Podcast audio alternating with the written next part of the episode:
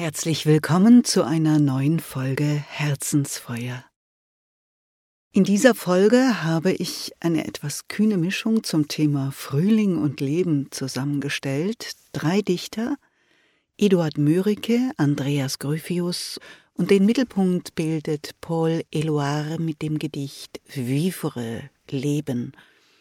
Und außerdem springe ich durch die Jahrhunderte. Ich beginne im 19. Jahrhundert mit Mörike, tauche kurz in das 20. mit Eloire ein und von dort geht es im Rösselsprung zurück in das 17. Jahrhundert zu Andreas Gryphius.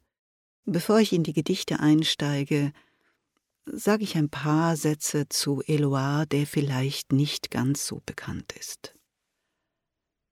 Eloire wird 1895 geboren. Er erkrankt an Tuberkulose, wird mit 16 in ein Sanatorium nach Davos eingeliefert, wo er zwei Jahre verbringt, und während dieses Aufenthalts beginnt er Gedichte zu schreiben und von seiner Familie unterstützt, sogar auch schon zu veröffentlichen.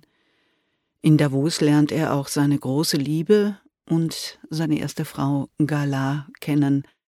Sie wird ihn später wegen Salvador Dali verlassen. Im Ersten Weltkrieg war er Sanitäter, später Infanterist, und mit 22 Jahren veröffentlicht er den Band Gedichte für den Frieden.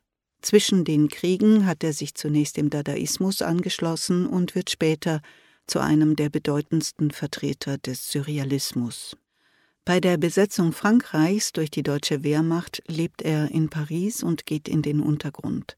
In der Resistance spielt er eine wichtige Rolle, sowohl auf organisatorischer Ebene wie auch als Dichter. Sein berühmtes Gedicht Freiheit wird auf Flugblätter gedruckt und von englischen Flugzeugen über den besetzten Gebieten Frankreichs abgeworfen.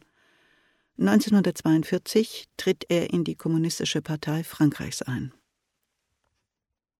Mir scheint, die Kraft seiner Lyrik rührt wohl von der ihm eigenen Fähigkeit, einerseits das Beklagenswerte der Wirklichkeit zu erfassen und andererseits aber zu sagen, das Glück ist möglich.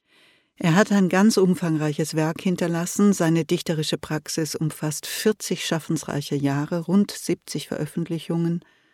Mit 56 Jahren erleidet er einen tödlichen Herzinfarkt und zu diesem Zeitpunkt ist er weltberühmt, in Deutschland allerdings wenig übersetzt. Jetzt aber zu den Gedichten. Ich beginne mit Eduard Mörike und dem wohl bekanntesten Gedicht dieser Auswahl. Er ist's. Frühling lässt sein blaues Band wieder flattern durch die Lüfte. Süße, wohlbekannte Düfte streifen ahnungsvoll das Land. Veilchen träumen schon, wollen balde kommen. Horch, von fern ein leiser Harfenton. Frühling, ja, du bist's, dich hab ich vernommen.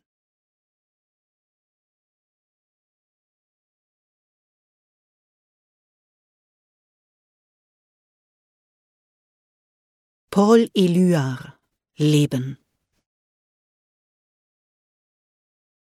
Wir haben beide unsere Hände zum Geben.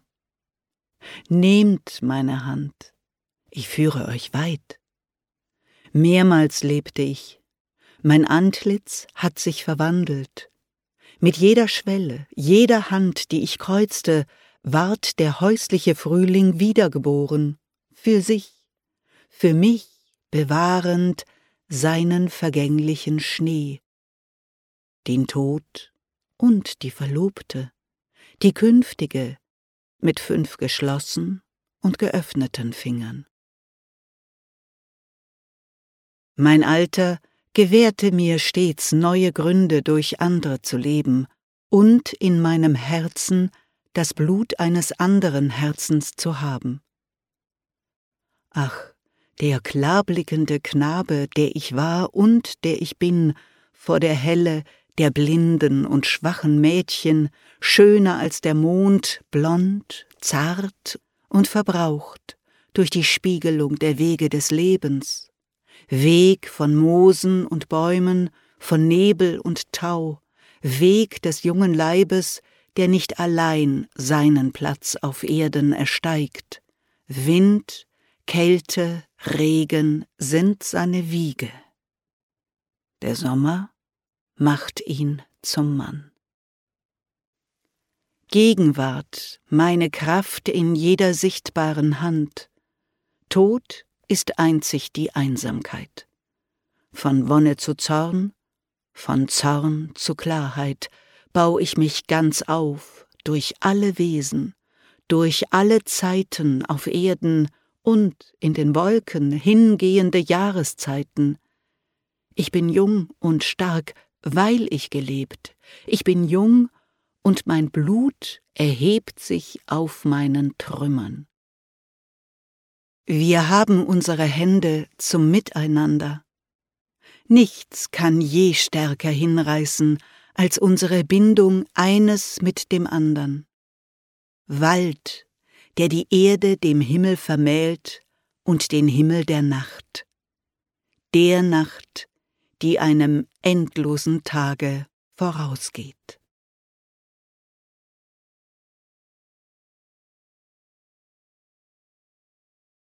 Andreas Gryphius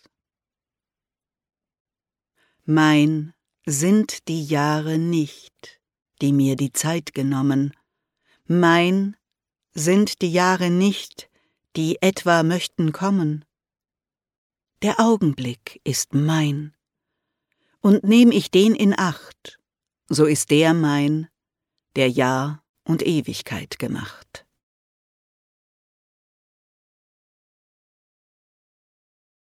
Das war meine kleine Mai-Auswahl.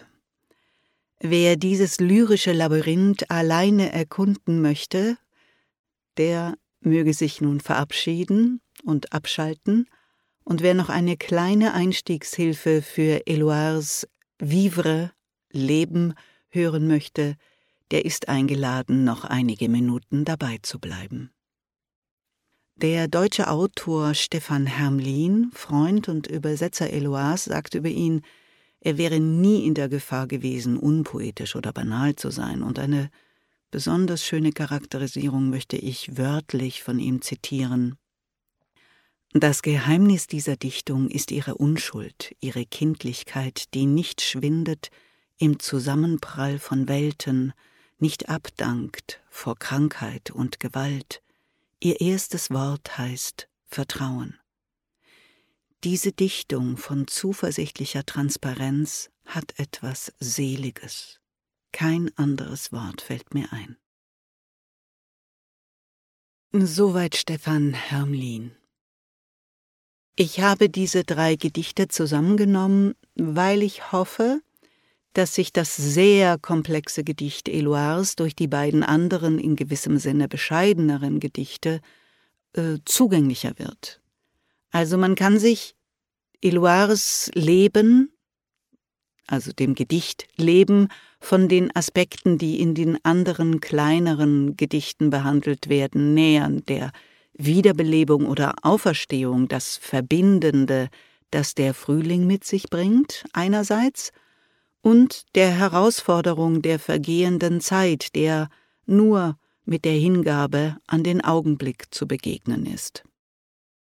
Und in Eluars Gedicht Leben kommen beide Aspekte zusammen, aber ganz in die Begegnung mit dem anderen, ganz in die menschliche Sphäre geholt. Der Dichter lädt uns ein am Anfang, Nehmt meine Hand, ich führe euch weit.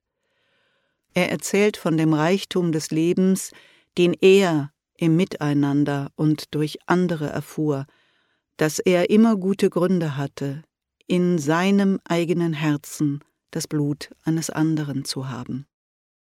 Und es gibt viele rätselhafte Stellen, aber vielleicht die rätselhafteste mag sein, ach der klarblickende Knabe, der ich war, vor der Helle der blinden und schwachen Mädchen, ich meine, das ist aus einer Rückschau geschrieben, der gereifte Mann spricht, auch über die Zeit dieser Verwirrungen, das ist die Zeit der Projektion, der Identifikationen mit dem eigenen und der Suche nach dem anderen Geschlecht, der Auseinandersetzung mit dem, was die Natur uns mitgibt, dem wir ausgesetzt sind und in schweren Seelenkämpfen verbringen.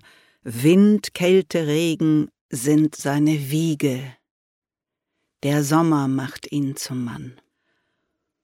Und dann kommen wir, dann geht es weiter, aber von Zorn zu Wonne, von Wonne zu Klarheit, versteht er, dass er nicht nur ausgesetzt ist, sondern dass er Teil hat an allem und dass diese Teilhabe durch alle Zeiten auf Erden und in den sich ständig verändernden Jahreszeiten, das macht ihn immer wieder fähig zu seinem eigenen Frühling, seiner eigenen inneren Wiederbelebung, zu der Möglichkeit, sein Antlitz zu wandeln, viele Leben zu leben. Mein Blut erhebt sich auf meinen Trümmern.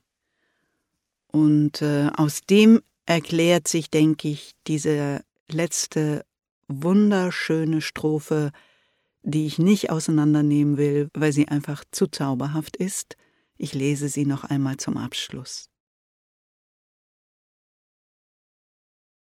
Wir haben unsere Hände zum Miteinander.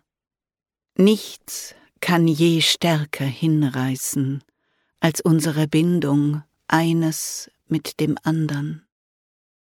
Wald, der die Erde dem Himmel vermählt und den Himmel der Nacht, der Nacht, die einem endlosen Tage vorausgeht.